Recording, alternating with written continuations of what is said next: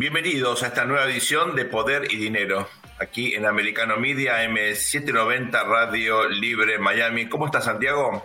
Muy bien, Sergio, muy bien, muy, muy contento. Este, eh, la verdad que hacer este programa lo disfruto muchísimo eh, y sobre todo cuando, cuando nos conectamos, digamos, con otros, con otros colegas que intentan eh, dar la batalla cultural así como nosotros, ¿no? Justamente por eso, Santi, hoy estamos eh, entrevistando a Gabriel Bauduco, que es conductor de Contracorriente. Es un programa eh, que es el fruto de la cooperación entre Liberty Plus Foundation y el Adam Smith Center de FIU, eh, aquí en la ciudad de Miami.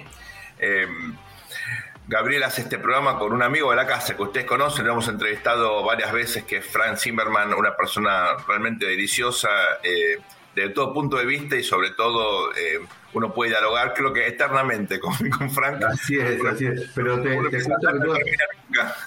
comento que yo te llevo alguna ventaja porque yo ya he tenido el privilegio de, de tener eh, una entrevista con, con Gabriel. Lo sé, eh, lo recuerdo. Gabriel, un gusto tenerte aquí en Poder y Dinero. Es un placer charlar contigo. ¿Cómo estás? Sergio, Santiago, gracias, gracias. Hola, Gabriel.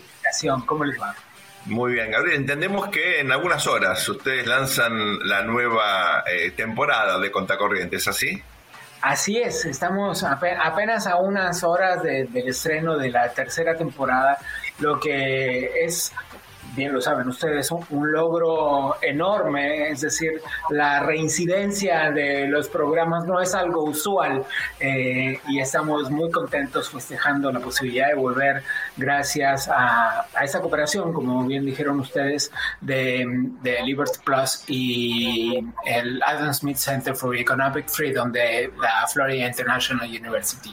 Es un, un trabajo que hacemos, eh, que comenzamos hace mm, poco más de un año, eh, hablando de estos temas que son aparentemente ajenos. Uno suele no preocuparse por lo que pasa en los países de al lado, porque es como que siempre es el problema del vecino. Y lo que a veces cuesta entender es que esas decisiones políticas que toman los gobiernos tantas veces en detrimento de los intereses o del bienestar de los pueblos que gobiernan, en realidad muchas veces forman parte de grandes corrientes políticas continentales, ¿no? Efectivamente es así, coincidimos en la visión, de hecho creo que nuestros programas tienen intereses comunes, una visión del continente eh, crítica en el buen sentido de la palabra, buscando más preguntas que respuestas, tratando de entender obviamente estas corrientes como tú eh, eh, señalabas que involucran siempre a más de un país. ¿Por qué el título del programa? ¿Por qué contracorriente? Bueno, porque mm, digo, creo que eso lo tenemos todos más o menos claro. Hay como una corriente informativa, es decir, una ola de información que suele ir en una dirección y lo que hacemos en contracorriente es ir un poco a contrapelo, a contracorriente de, de esa ola informativa, tratando de buscar el lado B de la información tal y como está fluyendo muchas veces, ¿no? Sobre todo en estos tiempos en, en los que el populismo de tantos gobiernos proliferan y entonces la información se unifica muchas veces creando un discurso que a todas luces está muy manipulado y, es preciso eh, para los que tenemos un interés periodístico serio, sostenido este, y profundo, como, como en mi caso, que llevo más de 30 años de profesión, eh, es preciso hurgar en otras partes, en otros rincones, buscar eh, la otra campana de la información y eso es lo que hacemos en Contracorriente. Santi. Bueno, eh, insisto en el tema de la, de la, de la batalla cultural que, que, digamos que nos toca dar.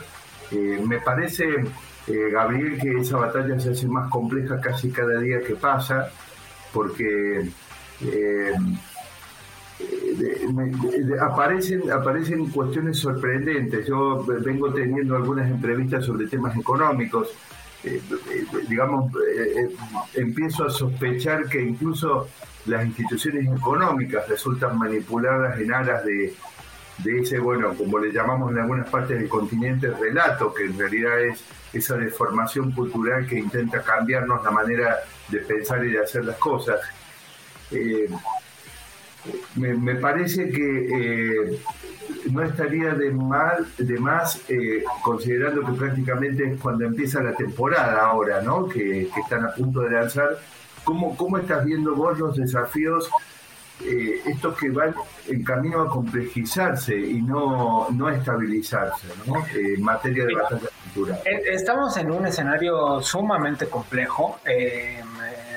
a ver, yo nací en Argentina, vivo en México habitualmente, en este preciso instante estoy en Madrid y encuentro una cantidad de denominadores comunes que tienen que ver con estas corrientes informativas de las que le hablo, pero además una cantidad de filias y de fobias de estas corrientes eh, que van incluso contra el sentido común. Mira, eh, Andrés Manuel López Obrador, el presidente de, México, eh, se ha negado a entregarle la presidencia pro tempore de la Alianza Pacífico a Dina Boluarte en Perú. Perú será el tema que abordaremos esta noche a las 8 de la noche en hora de Miami, más o menos a las 10 de la noche en hora de Argentina em, y las 7 de la tarde hora de México. Eh, ahí está el, espectro horario para los que quieran sumarse a través del canal de YouTube de Liberty Plus y de Federalismo y Libertad y de, de Adam Smith Center. Em, se han negado a entregarle la presidencia porque considera que Pedro Castillo es víctima de un complot internacional. Fíjense nada más, este mismo Pedro Castillo, que a lo largo de sus pocos años de gobierno tuvo que nombrar 78 ministros de su gabinete. A este mismo Pedro Castillo, al que sus fuerzas eh, deben responsabilizarlo de las muertes en las protestas Nada más hasta el 28 de enero iban 58 eh, muertos. Ahora ya van más o menos 65 muertos en las protestas en Perú. En este mismo Perú que está sufriendo un colapso eh, de, de, insumos, de muchas cosas, porque estas protestas, entre otras, cortan carreteras y entonces están teniendo desabasto de muchas cosas. Y uno puede creer, como cree el presidente de México, que Pedro Castillo es un pobre hombre, víctima de un complot internacional, o puede ver las cosas como son.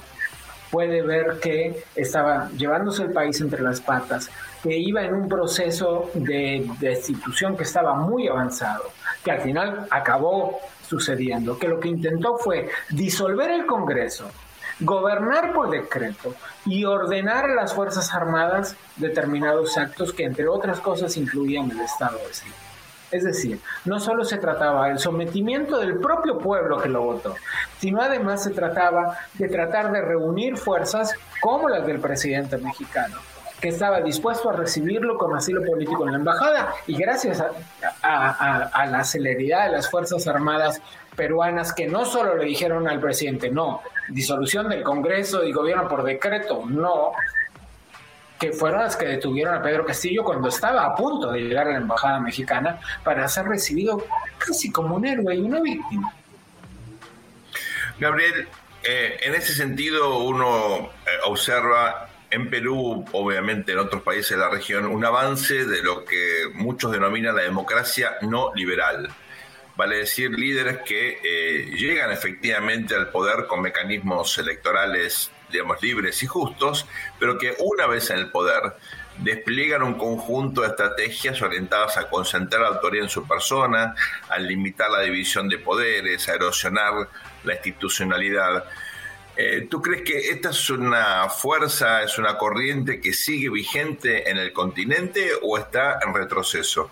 No, para nada creo que siga, eh, que esté en retroceso. No, no veo un retroceso en lo absoluto. Y las elecciones mandan. Ahí está, eh, ahí está Colombia, digamos, eh, marcando una tendencia. Ahí está Brasil marcando una tendencia. Y esto que acabas de decir, Sergio, es crucial para entender este, que, qué cosas hacen. No sé qué tanto tiempo tenemos, pero hay algunas cosas que hacen exactamente siempre y son como de manual. Una de ellas es la disolución de los organismos que hacen el contrapeso al Poder Ejecutivo, los organismos autónomos, los organismos de Contralía, de Contraloría, muchas veces tiene que ver con cambios constitucionales y sin duda tiene, con tomar el, tiene que ver con tomar el control de los organismos que controlan, verifican, eh, y supervisan las elecciones. Bueno, eso es justamente lo que ha ocurrido en México eh, días pasados, ¿verdad? Una, una, erosión de la institucionalidad electoral que había eh, con errores siempre, tal vez con mucho gasto, pero facilitado la alternancia del poder y el ¿No fin parece, de... ¿no, te parece demasiado temprano para hacerme llorar? si te parece, Gabriel. Ah, hay una, una reflexión, digamos, para terminar el bloque, digamos, si te parece, Sergio, escuchándolo a Gabriel. La verdad que no, no parece ser, eh, me parece que tenemos que redoblar los esfuerzos y tenemos que dar la bienvenida que Contracorriente entre con todo al aire de nuevo, porque los, los, el panorama que trazó Gabriel no es que estemos ganando. No, Efectivamente. Si les parece, vamos a una muy breve pausa y volvemos eh, en unos instantes con más poder y dinero aquí en Americano Media, AM790, Radio Libre, Miami. No se vayan. Bienvenidos en el segundo bloque de Poder y Dinero, aquí en Americano Media, AM790 Radio Libre en Miami. Estamos entrevistando a nuestro amigo Gabriel Bauduco, el conductor de Contra Corriente. Es un programa que justamente en unas horas vuelve eh, al aire y es el resultado de eh, la cooperación de eh, Liberty Plus y el Adam Smith Center de FIU, de Florida International University, aquí en la eh, ciudad de Miami. Gabriel, veníamos hablando obviamente de la situación de Perú. Eh, muy brevemente, en lo que pasado tocamos el tema de México, que es donde eh, tú estás residiendo, donde tú vives. quiero aclarar, yo viví unos años en México, la considero creo que mi segunda casa en muchos aspectos. país. Es un país extraordinario, con una gente increíble, con una diversidad cultural y regional eh, que se expresa en la comida, pero no únicamente eh, impresionante, fruto muchas veces de un estigma. Eh, muchos creen que México está ante una ola de violencia e inseguridad generalizada. Yo estuve hace poquito allí y, en la Ciudad de México sobre todo se respira otro aire y por supuesto hay muchos problemas de seguridad, pero el estigma creo que es algo muy, muy negativo. Pero lo cierto es que uno ha visto un presidente López Obrador eh, que si bien en términos económicos ha mantenido un equilibrio fiscal, eh, ha respetado la independencia del Banco de México, cuando uno pone un poquito la lupa, la erosión institucional en ese país ha sido muy significativa, incluso en materia fiscal hay mucha contabilidad creativa, vale decir, los números no son tan prolijos como lo que eh, en principio se observan. hemos visto, sobre todo en materia de institucionalidad, una situación muy peligrosa en materia electoral. Eh, recordamos el esfuerzo de México desde comienzos de los 60 hasta bueno finales de la década del 90 para lograr una institucionalidad transparente en materia electoral. Eso posibilitó la alternancia en el poder y ahora vemos con preocupación que justamente esos institutos que permitieron, tal vez con mucho gasto, con mucha burocracia, pero bueno, permitieron al fin una democracia con alternancia, ahora bueno, han sido efectivamente reformados con un resultado que no sabemos cuál va a ser. ¿Cuál es tu visión al respecto? Danos tu eh, panorama de la situación mexicana. Bueno, creo que México em, atraviesa, y sí, sí, es justo decir, tal y como lo señalaste, Sergio, que hay eh, determinados estándares que permiten vislumbrar una estabilidad eh, financiera, aunque hay una inflación sumamente encubierta. Eh, es decir, digo, a, la pequeña comparación frontal y, grotesca en algún punto con Argentina y los índices inflacionados de Argentina, que son estratosféricos, sin embargo, eso hace al mismo tiempo que... somos campeones del mundo, Gabriel, no te olvides. En muchos sentidos, en muchos sentidos, queridos. Em, hace que haya ciertos mecanismos de actualización de los estándares de vida salariales para, para la gente que que tiene que afrontar el día a día. En México eso no está pasando. En México lo que está sucediendo es que la gente está sintiendo el golpe en su bolsillo de este proceso inflacionario sostenido ya desde hace un par de años, pero nadie ha recibido una actualización de un solo peso en los últimos años. Y entonces eso tiene que ver efectivamente con un proceso de deterioro del poder adquisitivo. Eso por un lado. Pero por el otro lado, en términos políticos e ideológicos, es preciso entender eh, a dónde está parado México, es un país que se niega, como dije en el bloque anterior, a entregarle la presidencia pro tempore a Dina Boluarte de la Alianza Pacífico porque no la considera una presidenta legítima. Eh, México es el mismo país que se hace tonto, decimos allí, en, una expresión un poco extraña, pero este eh, respecto de todo lo que pasa en Nicaragua. Es decir, es imposible que no se condenen las violaciones a los derechos humanos, eh, el atropello a la democracia que lleva adelante Daniel Ortega. Pero además es México el mismo país que la semana anterior le entregó la condecoración del águila azteca, la máxima condecoración para un ciudadano extranjero que puede entregar el país, nada más y nada menos que Díaz Canel, el presidente de Cuba, un hombre que fue el encargado de ejecutar el plan que ha llevado a la cárcel a miles de personas, que mantiene en la cárcel a cientos y que ha condenado a decenas de personas a decenas de años de cárcel por el tremendísimo delito de salir a la calle y exigir libertad. Eso es México. Hmm en términos políticos, que no es una cuestión menor, porque esto implica em, que es además un, una, una, alianza con este movimiento político que algunos engloban de distintas formas y podemos poner distintos nombres. Unos hablan del Foro de Sao Paulo como, como algo bastante más ayornado, es el, Grupo de Puebla, pero la realidad es que este es el lugar en el que políticamente está parado México hoy y como tiene em, mayoría en ambas cámaras y en buena parte de las gobernaciones de los estados, es probable que así sea el año que viene, así continúe el año que viene cuando haya elecciones presidenciales. Justamente eh, a eso iba mi próxima pregunta, Gabriel, y es, em, López Obrador es expresión de una corriente de pensamiento más amplia, eh, más difusa, más potente, o es un líder con características personales que no necesariamente cuando tengamos la sucesión el próximo año, bueno, el, próximo presidente o presidenta eh, habrá de continuar. Muchas veces uno tiene líderes con características propias, pero bueno, los legados no son lineales, ¿no? Eh, y probablemente las personas hacen la diferencia. Sé que hay indefinición respecto al proceso electoral, pero ¿hasta qué punto crees que el legado de López Obrador va a ser eh, significativo o va a ser una experiencia de seis años con sus características, eh, con pero sin, digamos, una inercia en la próxima gestión? Me parece que esta es la pregunta que se hacen muchos mexicanos el día de hoy y te explico por qué. Porque López Obrador es un hombre que reunió muchas voluntades a la hora de llegar a la presidencia de la República y que desde entonces y para acá, a lo largo de cuatro años, ha perdido muchas de esas voluntades y simpatías.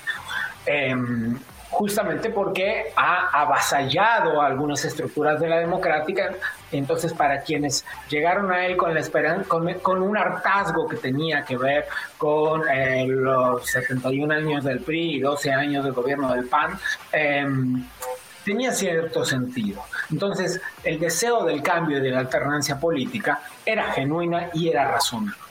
Sin embargo, eh, en este ejercicio del poder que ha tenido López Obrador, eh, ha demostrado que tiene que ver con una expresión política, eh, parte de un grupo, parte de una corriente, como dices, Sergio, y no solo una característica personal.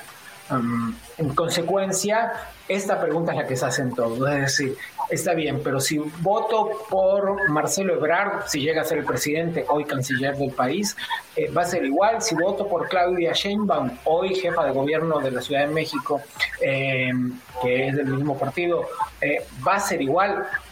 Muchas cosas hacen suponer que sí, porque como todo buen populista, López Obrador ha erigido un culto a su personalidad que va mucho más allá de la simpatía y la foto, sino que tiene que ver también con una alineación.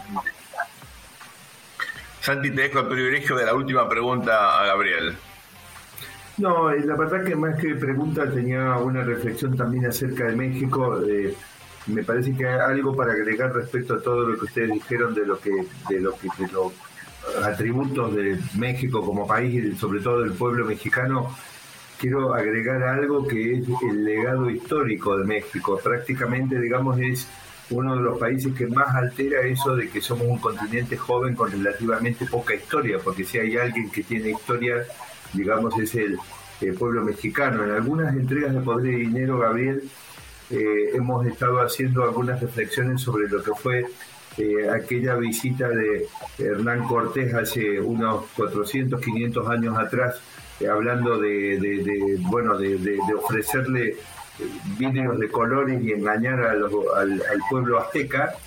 Y en cierta medida esta oferta del presidente López Obrador, que representa ahora política para México, eh, reproduciendo de nuevo en cierta forma aquella historia, porque la verdad que México venía, eh, digamos, con sus problemas, pero más o menos bien alineado y de repente todo esto inicia un camino errático que no sé a dónde conduce a México. Sí, eh, no, y, además, solo por contradecir a Sergio un poco, este... Me encanta, me encanta, por favor, hacelo. Para quienes tenemos eh, el termómetro cotidiano y la cifra cotidiana, entiendo la experiencia turística, pero las cifras de seguridad sí se han además disparado durante este claro.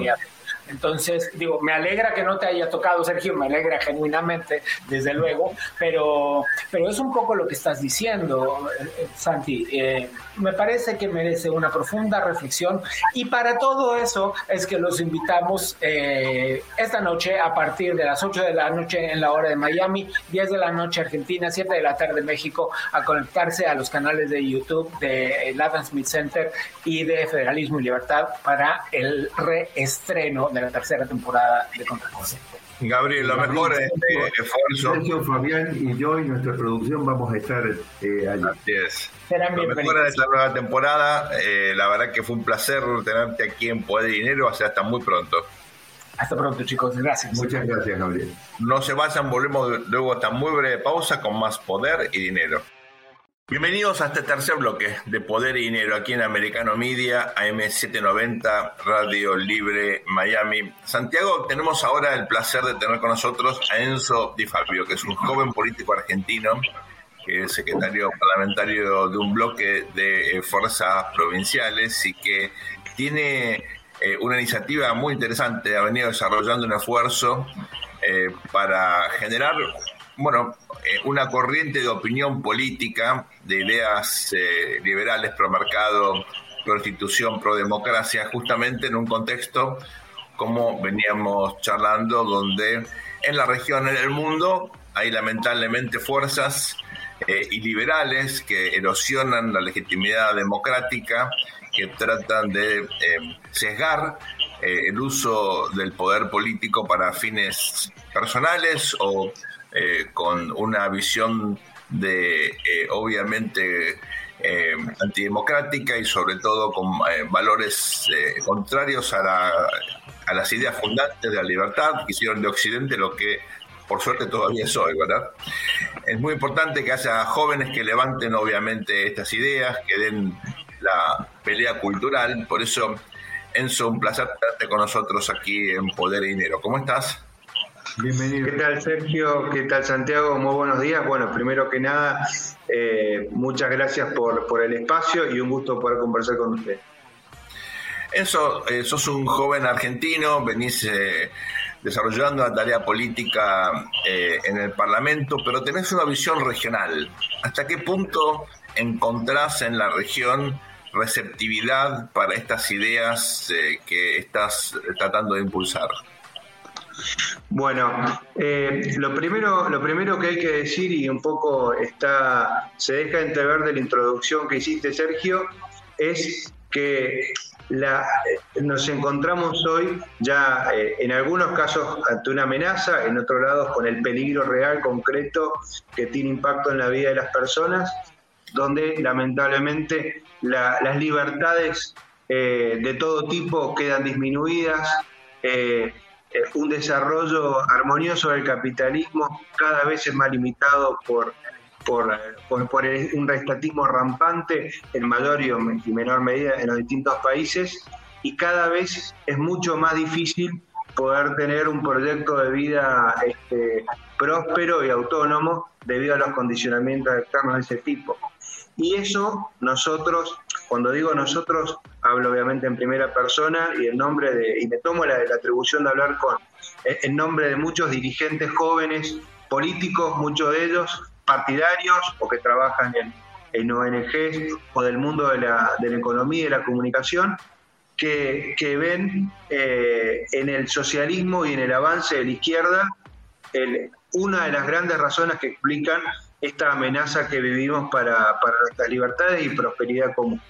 En ese sentido, eh, en un mundo globalizado, claramente la, la, detección de este problema tiene que ser a, escala internacional y por eso es que vemos que en la región, eh, sobre todo y fundamentalmente a partir del impulso que le dio el Foro de San Pablo a determinados liderazgos en América, pensemos que cuando se lanza el Foro de San Pablo, eh, en esa primera reunión con partidos políticos, movimientos sociales, gobernaban un solo Estado, allá en los principios de los 90, que era Cuba, y hoy si miramos el mapa, eh, regímenes de izquierda más o menos autoritarios este, campean la mayoría de los países de, nuestro continente, eh, encontramos ahí gran parte del problema.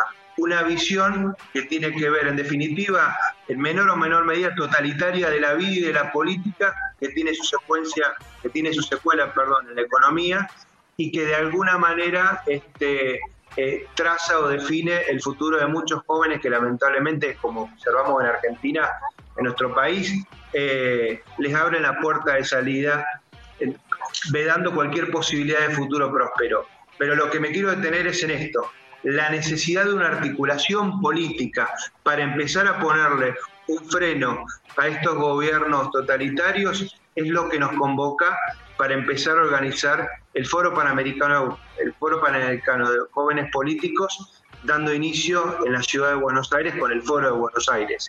La necesidad de articulación que ya la izquierda nos ha sacado más de 30 años y que nos impone el deber y la obligación de empezar primero a organizarnos para después poder sí tener una articulación concreta y, y favorecer trabajos en lo cultural, pero en lo político, que hagan de América, como dice nuestro eslogan, eh, una sociedad más libre, más próspera y más segura.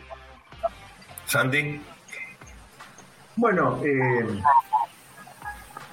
sabéis, Enzo, que uno de los temas que tenemos nosotros permanentemente acá en la agenda del poder y dinero es el tema de la batalla cultural que se lleva a cabo y una de las reflexiones que en ese marco venimos haciendo es cómo desde lo que era en realidad el faro de expansión de las ideas marxistas, comunistas en el mundo, que fue la Unión Soviética, cayó, digamos, a fines de los 80. En el momento de que eso ocurre, en Latinoamérica teníamos una, una situación, digamos, compleja en esos términos, que era Cuba. Eh, y, y no, 30, 40 años más tarde lo que podemos ver es que se multiplican las situaciones complejas en Latinoamérica. Tenemos por lo menos media docena. En Brasil acaba de ganar eh, Lula, en Chile ganó Boric, en Colombia gana Petro, en México eh, AMLO. Tenemos regímenes complicados en distintos países de Centroamérica, en Argentina eh, también. Eh, eh, ¿No sentís que lo que se hace en materia de dar esa batalla cultural eh, donde se expanden regímenes que no tienen otra cosa para mostrar que no sean fracasos económicos y sociales. Lo que se hace en eso, en términos de dar esa batalla, alcanza, alcanza aunque sea equilibrar, está surtiendo efecto. ¿Qué, qué sentir? Bueno, primero que nada, el diagnóstico te dice que eh, los espacios de derecha que de la década del 90 hasta aquí con alguna excepción puntual, pero me animaría a decir que casi todos eh, en estos países, incluso de, los que has mencionado, eh, cayeron o sucumbieron ante gobiernos de izquierda porque subestimaron la batalla cultural. Eh, entonces, primero que nada, primero que nada, hay que poner en relieve lo que ustedes hacen, incluso desde, este lugar, que es poner en agenda la necesidad de una batalla cultural. ¿Para qué? Porque el problema es que la dirigencia política, ignorando o subestimando eso, eh, le dejó el campo al enemigo. Pero el segundo problema es que las clases políticas jóvenes, que acá es donde viene nosotros la inquietud de empezar a organizar este foro, eh, eh, también de alguna manera las clases políticas jóvenes entre 40 y 30, entre 40 y, 24 años, fueron también ganando cierta mentalidad, cierta forma mentis que no tiene nada que ver con eh, una apreciación correcta del Estado de Derecho, del capitalismo, de los valores fundamentales del orden y de la familia, eh, y se los comió una agenda, digámoslo así, una agenda progre, que no tiene alejadísima de la agenda del sentido común, es decir, de los problemas reales de nuestros conciudadanos, y el problema es ese, en tanto los adultos subestimaron este, el tema que hoy, si, uno analiza, por ejemplo, en Argentina, las dirigencias juveniles partidarias de los principales partidos políticos están en una agenda que no tiene nada que ver con la realidad. Y eso me ha permitido en, mis viajes a, distintos rincones de América, me ha permitido ver que de una manera u otra, con sus matices, también sucede en, la mayoría de los países de América. Entonces, lo que tenemos como desafío es, eh, por un lado, a, muchos jóvenes políticos eh, hacerles notar de que, eh, de que las ideas que han comprado o en las cuales se han dejado se, han dejado comprar. Muchas veces, a veces incluso por debilidad hasta legítima, porque los dirigentes partidarios, los referentes nunca respaldaron. Entonces, muchos jóvenes que tenían políticas pro mercado, pro familia, pro este, eh, una visión eh, realista de la seguridad, alejada del garantismo abolicionismo, cuando llegan a las posiciones de poder o tienen sus primeras responsabilidades institucionales, no pueden desarrollar ese programa porque más arriba no lo respaldan. Entonces, lo que buscamos generar ante esto es un ámbito primero de contención para todos estos dirigentes que, quieren realmente, que ven esto mismo que observamos nosotros, de que hay que rejuvenecer culturalmente a la política para pasar a la acción política. Y, en eso está la gran tarea. Y, como me olvidaba responderte, Sergio, eh, he encontrado, sí, una gran receptividad desde el norte hasta desde Norteamérica hasta la Patagonia, eh, pasando por los países del Caribe, eh, de nuestra región, lógicamente, e incluso de, otros países de Europa. Te, pido por favor que eh, interrumpamos un momentito ahora la charla, vamos a una muy breve pausa, enseguida volvemos con más poder y dinero. Estamos entrevistando a Enzo Di Fabio, un político argentino que está armando una red en toda la región, en todo el continente, eh, con políticos con ideas afines. No se vayan, ya volvemos con más poder y dinero. Bienvenidos a este cuarto y último bloque de Poder y Dinero aquí en Americano Media, AM790 Radio Libre de Miami. Estamos entrevistando a Enzo Di Fabio, un joven político argentino que viene desarrollando un esfuerzo muy importante para construir una red de afinidad con otros colegas de la región, de Estados Unidos hasta Punta Arenas, todo el continente, eh, buscando puntos de contacto para eh, desarrollar esta bueno, batalla cultural tan importante, eh, de la cual aquí en Poder Dinero nos sentimos efectivamente parte. Eso, me gustaría hacerte una pregunta que yo me la hago permanentemente, y es efectivamente, como siempre dice Santi, desde la caída de la Unión Soviética en adelante, la situación político-cultural en la región empeoró. ¿eh? Debería haber pasado lo contrario, supuestamente eh, estábamos ante un ciclo en el cual las ideas eh, de esta izquierda autoritaria habían demostrado su fracaso en todo el mundo y de pronto en la región tenemos múltiples experiencias distintas, pero con una base ideológica, cultural, política común, que pone de manifiesto algo y ahí va la autocrítica, la pregunta que yo me hago todos los días. ¿Qué hicimos mal? ¿Por qué el capitalismo en la región no tuvo la posibilidad de generar un consenso amplio de la sociedad como para acotar en la práctica eh, el avance de estas ideas? ¿Qué eh, eh, elementos, qué mecanismos explican la popularidad que ha tenido y que tienen en muchos países estos líderes que ganan elecciones, que luego gobiernan de manera probablemente contraria a la lógica constitucional, por lo menos en algunos casos, no en todos, y sin embargo estamos efectivamente ante la persistencia de este fenómeno con países como Colombia, que nunca habían tenido presidente de izquierda y ahora lo tienen, como países como Chile, que eligió eh, a un presidente inexperto, sin obviamente eh, atributos de liderazgo para un país tan importante como Chile, lo está sintiendo él mismo ahora en el ejercicio del poder. ¿Cómo explicas desde tu perspectiva este fenómeno de retracción de las ideas de la libertad y del mercado? Pero déjame, complejizarlo, simplemente agregando, si además juega papel en eso, el hecho de que los Estados Unidos, que era el faro, digamos, que podía mostrar todo lo bueno de un modelo, de repente ahora se ha latinoamericanizado en el mal sentido en un montón de, dimensiones. Bueno, con eso complejo, como para que eso, digamos, no quiera acompañarnos más otra vez, me parece. No, sí, eh, Sergio y Santiago, coincido digo, con lo último que, que agregás, es decir, eh, a, la complejidad del marco le agregamos que hoy el país madre donde estas ideas este, han, sido, han sido el principal motor y referencia, hoy padece una batalla cultural que se traduce en una guerra civil este, eh, eh, más soft, pero que es tal, sí, coincido.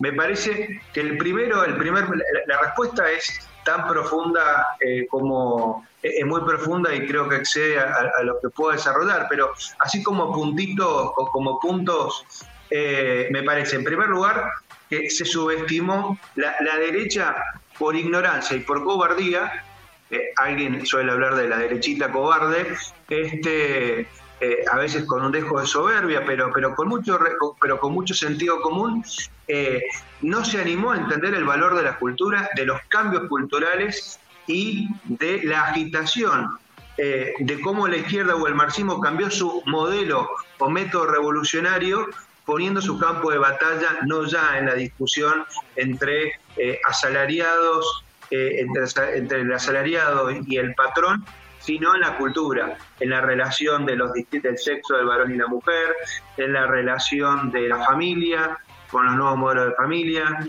eh, en relación y conflictivizando cualquier relación humana en definitiva. Entonces, lo que no hubo, lo que no hubo fue valor o, la capacidad para entender que la cultura era un campo de acción política fundamental y no dejárselo a la izquierda. Y eso se tradujo, eh, cuando hablamos de la cultura, en las universidades.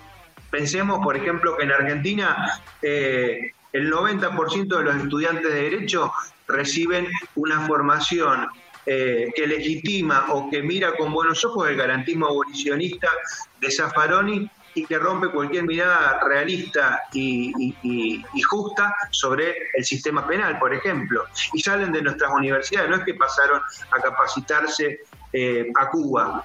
Eh, después, eh, los medios de comunicación y la cultura también, donde no hubo producción de contenido que sostenga los valores occidentales, no se le hizo la competencia. Entonces, eso por un lado. Y en lo político hubo una agenda legislativa eh, que los países no supieron interpretar o leer o hacerle frente, vinculado con las cuestiones de género, y acá lo digo con, con, todo el equilibrio que corresponde eh, sobre el valor y el aprecio y, la equiparación de los derechos de las mujeres en la vida social, pero a partir de ahí hubo una intromisión de contenidos pura y excesivamente ideológicos que nada tienen que ver con la defensa ni de la mujer ni de las minorías. Eh, y entonces hubo un sector de la derecha que no quiso combatirlo o que directamente no lo vio. Tal es el caso de países como Chile y Colombia.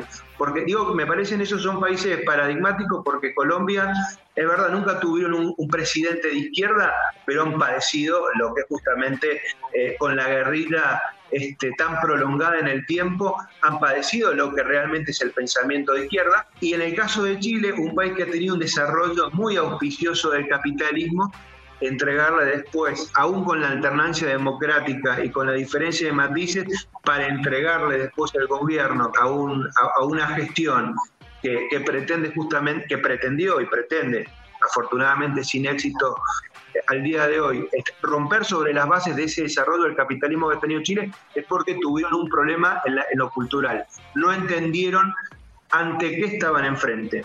Entonces, resumo este punto, hay un problema de, eh, hay un problema de sobre de, de, menosprecio o subestimación de la cultura como campo de acción política para sostener los valores occidentales. Segundo punto, eh, fallaron los mecanismos de solidaridad. Yo creo que la, la, derecha y los dirigentes de derecha, se concentraron en la economía, como si la economía, más allá del bienestar que produce cuando está bien gestionada, eh, eh, eso trae armonía y paz. Y la verdad que con desarrollo económico, está probado como el caso de Chile, eh, campearon y, tuvieron hegemonía de las ideas de izquierda. Y muchas veces no se valora y no se potencia económicamente, y me refiero a los factores de poder económico, me refiero a los empresarios, muchas veces cuando surgen dirigentes políticos de derecha no reciben el valor y el apoyo que se debería, por lo menos, y hablo título personal, en mi modo de ver. Y tercero, creo que a pesar de este diagnóstico hay una luz de esperanza, porque si uno mira, y esto va, no es una sugestión ni, ni es eh, una mera ilusión, está fundado en la realidad, porque si uno mira la situación 10 años, de, 10 años atrás, cuando estábamos, digamos, en el cenit de los petrodólares, del socialismo del siglo XXI, no habían las fuerzas y los espacios de resistencia que hoy existen. En algunos casos eh, con limitaciones propias eh, que, necesitan mejorarse, por ejemplo el caso de Brasil este, y, su, y su mejoramiento, por lo menos de su performance democrática o apego al institucional, eh, y como en otros países donde el mismo caso de Argentina, ¿no? que de a poco hace 10 hace 10 años y 5 era incómodo que un joven se pudiera definir de derecha y hoy ya no lo es. ¿Por qué? Porque han habido y proliferado, perdón, espacios políticos que empiezan a ser cocina de una nueva resistencia. Enzo, estamos muy agradecidos por tu participación aquí en Podinero. Nos quedamos ya eh, sin tiempo. Ojalá podamos charlar en el futuro. Mucha fuerza y adelante con este proyecto que es muy, muy importante. La verdad que, Santi, uno muchas veces pregunta quién va a seguir con esta pelea, ¿no? Y es muy importante encontrar eh, jóvenes como Enzo, que está trabajando, creo yo, alineado con lo que creemos son las ideas que pueden traer más prosperidad y un futuro para todos. Bueno, eh, Sergio, muchas gracias, muchas gracias, Santiago. Gracias por, por, la oportunidad y sin duda lo importante es que hay una aposta que tomar y hay un, y hay un grupo de dirigentes que está dispuesto necesitan el impulso y el acompañamiento para, para que podamos dar el buen combate. Esto fue todo por hoy, Santi. Nos vemos muy pronto. Sigan aquí en Americano Media, eh, AM790 Radio Libre Miami.